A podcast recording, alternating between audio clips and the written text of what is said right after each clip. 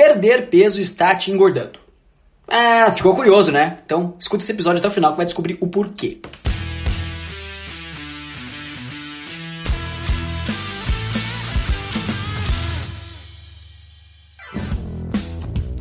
Fala pessoal, aqui é Rodrigo Constantino. Eu sou o Cara Rios. E esse é mais um episódio do Conexão Saúde e Performance, o podcast que estreita caminhos entre a sua saúde e a sua performance. Hoje a gente vai responder por que perder peso está te engordando.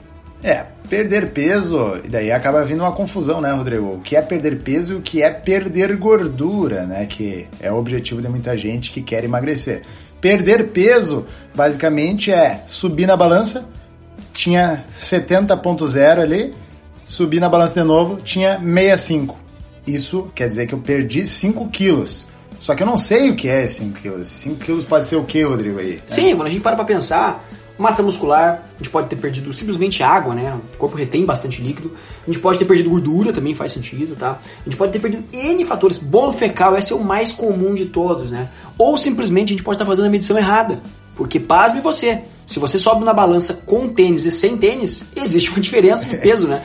E uma muitas... pedra no bolso? Sim, muitas vezes a pessoa acaba não se ligando nisso. Então a pessoa faz uma pesagem com, com tênis, agasalho, celular no bolso, chave do carro, tudo mais, e faz uma outra pesagem em um outro momento, em um outro dia, onde ela acabou de acordar, acabou de ir no banheiro, tá só de roupa íntima, sobe na balança tem outro valor. E aí ela acha que ou emagreceu, e não que não tenha emagrecido, mas o ponto justamente é esse. As oscilações de peso são muito grandes. É, até abrindo um parênteses aí. Eu peso logo de manhã, me peso logo de manhã e vou me pesar de novo pós-almoço. É óbvio que vai dar a diferença, é óbvio, não tem nem o que falar. Tá, mas daí a gente vem para perder gordura, que daí é o, o de fato o emagrecimento, perder gordura. Aí são outros 500, tá? Que nem o Rodrigo comentou ali, quando eu perco 5 quilos na balança ali, eu posso ter sim a gordura no meio ali, que é o objetivo de muita gente. Só que o que acontece nessas dietas aí da moda, Rodrigo? Essas dietas aí de seca a barriga em 7 dias, seca a barriga em sei lá quantos dias você quiser aí. Será que é mesmo a gordura que tu tá perdendo? Assim, ó, você vai até perder um pouquinho de gordura sim, não dá pra dizer que não, mas tem um problema. A gente para pra pensar nessas dietas da moda, dieta dos 21 dias lá, faz três semaninhas de dieta. O que que acontece? Qual é a característica dessas dietas? Primeiro, é escolhido um número baixo de dias. Né? Um número mínimo ali, não pode ser muito pouco também, porque senão já demonstra que não vai ter efeito, mas também não pode ser muito alto esses dias. Por quê? Porque você não consegue manter a adesão dessa dieta.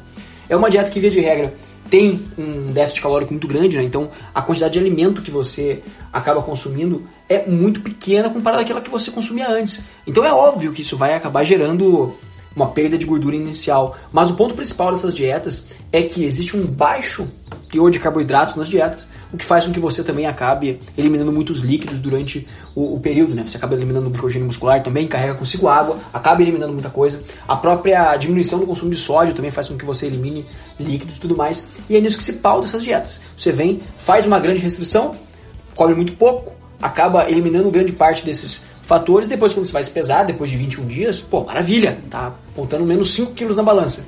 Só que esses quilos não serão só de gordura. É, pega, taca um diurético aí, próximo ao final dos 21 dias, sei lá quantos dias, já pega, aproveita e faz um jejum, né? Aí com certeza vai perder. Só que será que é gordura? E um fato aí que comentamos agora, adesão.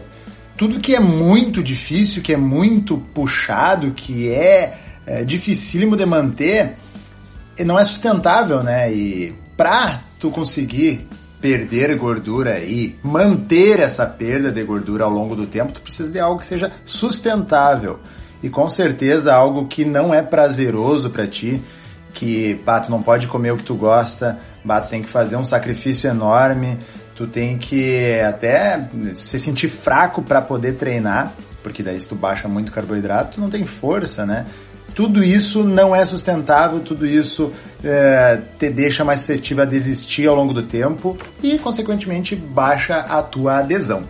Assim, as pessoas acabam fazendo uma comparação entre uma corrida de 100 metros e uma maratona. E de fato, a perda de peso ela é muito mais parecida com uma maratona. Na verdade, ela é para ser levada ao longo da vida, né? Então a gente acaba usando a adesão da maratona, mas o que acontece é que não é para ter fim. Infelizmente ou infelizmente, vamos pensar assim, não existe um fim nisso. Por isso que tem que ser, de certa forma, sustentável o processo. Porque é esse processo que você vai ter que manter, pelo menos não necessariamente esse processo exato, mas algo muito parecido disso. Mas isso que você vai ter que manter por longos períodos e aí para viver depois. É essa reeducação que você tem que encaixar. Porque essas dietas de 21 dias, você pode observar, pode observar, vamos fazer um, um pensamento aqui. Você conhece muita gente, até você, infelizmente, talvez acabe caindo nesse, nesse pacote, né?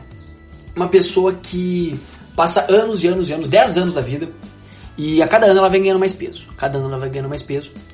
E se a gente parar para analisar, todo esse tempo que ela ficou, esses últimos 10 anos, onde ela, o peso aumentou, ela passou metade do tempo fazendo dieta. Olha que coisa. Ela passou metade do tempo sofrendo, não comendo aquilo que ela queria, não conseguindo melhorar a relação com a comida, né? Isso é muito importante e mesmo assim engordou. Por quê? Porque chega o rebote, chega o efeito pós dieta, né? Então depois que passa esses 21 dias aí que vem o que a gente chama de e depois, né? Que as pessoas não te contam. Então essa pessoa vem, acaba engordando tudo de novo, então quer dizer que ela passou metade do tempo fazendo dieta, passando perrengue, passando uma ruim pra ficar mais pesada depois. É, isso aí é certeiro, tu pode ver. É, uma pessoa comentou contigo que fez tal dieta que perdeu tantos quilos e não sei o que, e fez low carb ou zero carbo ou cetogênica, enfim. Tu pode perguntar para ela, tá, e tu não engordou depois de novo, não recuperou? Ela vai falar que sim. É, é pipoca, é certinho. Então, a gente pensar nessas questões aí é, faz com que a gente encontre ou tente encontrar maneiras do negócio ser mais sustentável, tá? E a tua relação com a comida, ela precisa ser boa não precisa ser aquela relação de recompensa, aquela relação de inimizade. Assim como um exercício físico, né? Eu não preciso pensar que eu tô indo pro exercício físico pagar meus pecados ou tô comendo algo saudável porque eu fiz algo errado ou porque eu mereço ou ah, hoje eu não treinei, então vou ter que comer muito certinho. Por que isso? Por que eu não posso fazer o que é necessário, o que precisa ser feito e comer aquilo que eu gosto quando eu posso, né? Então, a gente tem que pensar nessas questões. E dentro disso, essa função toda de ganha, perde, ganha de novo, perde, todos esses ciclos de perda de peso, o efeito sanfona e coisa, ele vai piorando o teu metabolismo. Tanto que né, tu vai ver, tu pega uma pessoa nova aí, sei lá, menos de 20 ou por volta de 20, ela pode engordar, mas ela tem uma facilidade maior para emagrecer, tanto pela, pela idade, questões fisiológicas dela, quanto porque provavelmente ela passou por menos ciclos de perda de peso do que alguém que já tem 40 anos, 50 anos e está nessa função. Tanto que a gente tem um artigo aí do Sarne 2006 que ele analisou mil e poucos atletas aí, atletas que ficam em função de, de luta, né, que perde peso para competir e depois volta ao peso para treinar novamente, né? E eles e ele acabou vendo lá que a maioria se tornou obeso após passado o tempo, né, o período em que eram atletas, então subiu MC, subiu peso comparativo, então é, e como foi de, de, vários atletas, dá sim para a gente dizer que é, em função da, de toda a rotina não sustentável deles, de perde e ganha, o metabolismo basal deles é, diminuir o gasto, então tu diminui o teu gasto basal, tu tem que comer menos para poder emagrecer se tu quiser. Então acaba complicando muito o negócio ficar nesse jogo, né, Rodrigo? É, só a gente pegar é retrato, cara, dos atletas. Pega jogador de futebol aí que é mais comum a gente ver na mídia depois, né? Cara, 90% desses caras, sei lá, estatística criei agora aqui, mas muita gente chega e acaba tendo sobrepeso depois, acaba engordando bastante. Por quê? Porque a rotina que ela mantinha antes é uma rotina de alta capacidade de produção de exercício e uma alimentação controlada. A partir do momento que ela se aposenta, ela desbloqueia essa, essa questão da comida, né? Porque agora ah, eu não preciso mais controlar peso. E aí a pessoa se lava comendo. É o dia todo, o dia todo é churrasco. E aí a pessoa ganha peso, ganha peso, ganha peso, para de praticar atividade física. E aí já viu. Aí acaba então ficando mais pesada de novo. E por isso é importante a gente pensar nesses fatores. É, que não é não é tão simples assim pensar que gastei X calorias, comi X calorias, até porque o gasto ele é bem menor do que o que a gente consome. Ah, vai, come um X para tu ver mil calorias. Vai gastar mil calorias para tu ver como não é tão fácil assim. Então pega um treino aí comum e gastar 200, 300, sei lá quanto no, no CrossFit ali acabam gastando, que é uma atividade mais dinâmica assim com característica aeróbica e, e, também de força. Então, não chega nem perto. Então, tu não pode lavar comendo. Tu não pode se atracar e querer comer tudo que vê pela frente só porque tá treinando.